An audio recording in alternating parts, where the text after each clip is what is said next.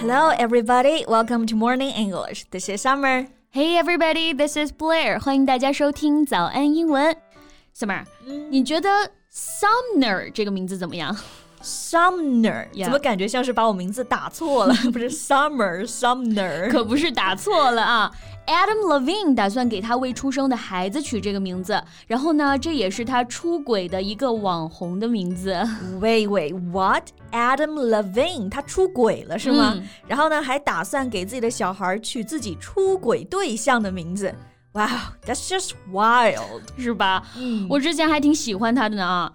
哎，而且他的老婆可漂亮了。Yeah, Victoria's Secret model 还是维密超模小南瓜啊。Yeah, so how about we make it our topic today? OK, sure. 今天呢，就带大家一起来吃一吃啊，这欧美娱乐圈的瓜。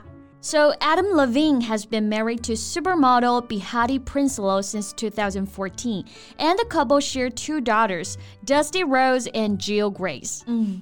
我觉得他大女儿的名字好像这个口红色号有没有？Dusty Rose 烟雾玫瑰。嗯，然后 Adam 他是在二零一四年和他的妻子小南瓜 Behati Prinsloo 结婚的。然后目前呢是有两个女儿。Yes, and on September fifteenth, Prinsloo confirmed that she and Levine are expecting their third child together. 本月十五号呢，小南瓜也证实怀三胎了。没错，那我们这里注意一下这个动词啊，用的是 expect，e x p e c t。So if you say that a woman is expecting a baby or that she's expecting, you mean that she's pregnant. 这个 expect 它除了表示我们很熟悉的期待以外，还可以表示怀孕。 Yeah, for example, she was expecting another baby. 她又怀孩子了。 Yeah. However, just four days later, the couple's pregnancy news was overshadowed by cheating allegations.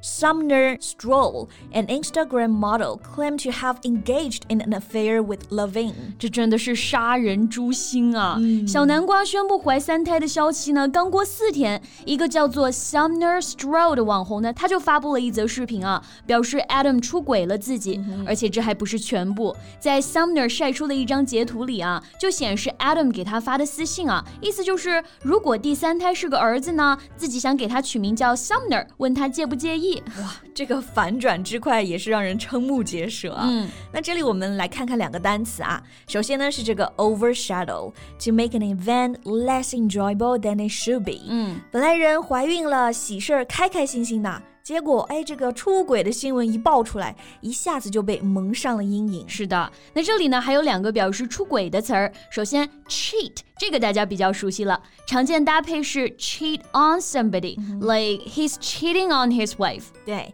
然后呢，还有一个是 have an affair。Affair here means a sexual relationship between two people, usually when one or both of them is married to somebody else.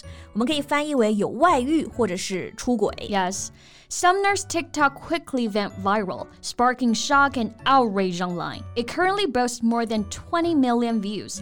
他的这个视频一出啊，在网上立马就爆了，went viral。Go viral 表示迅速走红。对，而且也是立马激起了民愤啊！这个 outrage。 Yeah. O U T R A G E 表示愤慨或者是愤怒， 就是你人前呢装成五好丈夫，背地里却勾搭网红，确实是很让人生气啊。对，Adam 也是立马出来就发声明了啊。Before long, Levine spoke out with a statement of his own, denying claims that he had engaged in an affair. 啊，就是这个 Adam 自己出来发声明是否认，对吧？嗯表示自己啊没有出轨。So what did he say？OK，我们来看一看他声明当中的原话啊。A lot is being said about me right now, and I want to clear the air. I used poor judgment in speaking with any other than my wife in any kind of flirtatious manner. 这一看我感觉就很假，是不是？这个 clear the air 表示澄清事实、消除误会。那么刚刚这一段话呢，Adam 意思是不承认自己出轨，但是自己确实不应该对除了自己妻子以外的任何女性用这种 flirtatious manner。对，flirtatious, F L I R T A T I O U S. It means behaving in a way that shows a sexual attraction to somebody that is not serious. 表示很 轻浮的、打情骂俏的。那它的意思呢，就是不应该跟别的女性去调情。嗯，对，flirt 就是动词嘛，所以 flirtatious 就是一个形容词。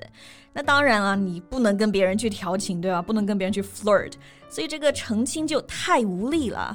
People really gonna buy that？后面他还说了些啥？我们来看一看啊。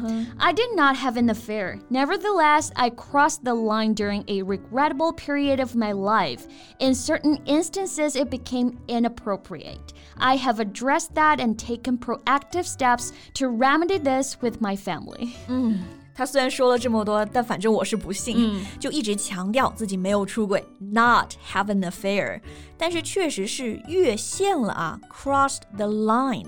不过这个表达中英文其实还是蛮对应的。是的啊，越线 cross the line。嗯、这里呢还有一个词我们可以看一下，就是这个 address。这里很明显呢是用作了动词的形式，address 做动词可以表示演说、演讲，like address a meeting，表示在会议上呢发表演说。嗯，对，而且还可以表示在信封或者是包裹上面啊写姓名和地址。like address your application to the personnel manager，把你的申请信寄给人事经理。对，那在这里很明显，这两个意思都不是啊。Mm hmm. I have addressed that，但其实这里的意思是 to think about a problem or a situation and decide how you're going to deal with it，表示设法解决、处理。对。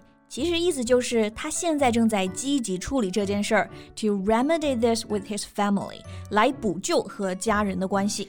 我反正觉得全篇给我的一个感觉啊，就是官方，嗯、太官方了。而且后续呢，又有几个女网红出来锤他了，表示他们之前都有收到过 Adam 的聊骚私信。哎，那看来确实是实锤了啊！嗯、就很好奇他老婆是怎么回应的。Well, Prince Lo, for her part, has remained silent、嗯。他那边目前是啥也没。回应啊，毕竟大着肚子怀着三胎，这种时候被爆出来这种新闻，真的，唉，太惨了。对，只能说渣男行径啊，真的让人瞠目结舌。你看，妻子怀孕，他出轨，甚至还要用出轨对象的名字给自己的小孩来命名，这真的是我这段时间听过最狗血的故事了。Well, sending love to his wife and children, and only the wife and children. 嗯。那大家对这件事情有什么看法呢？欢迎在评论区给我们留言哦。嗯，那今天的节目就到这里了。That's all for today's podcast. This is Summer and this is Blair. See you next time. Bye.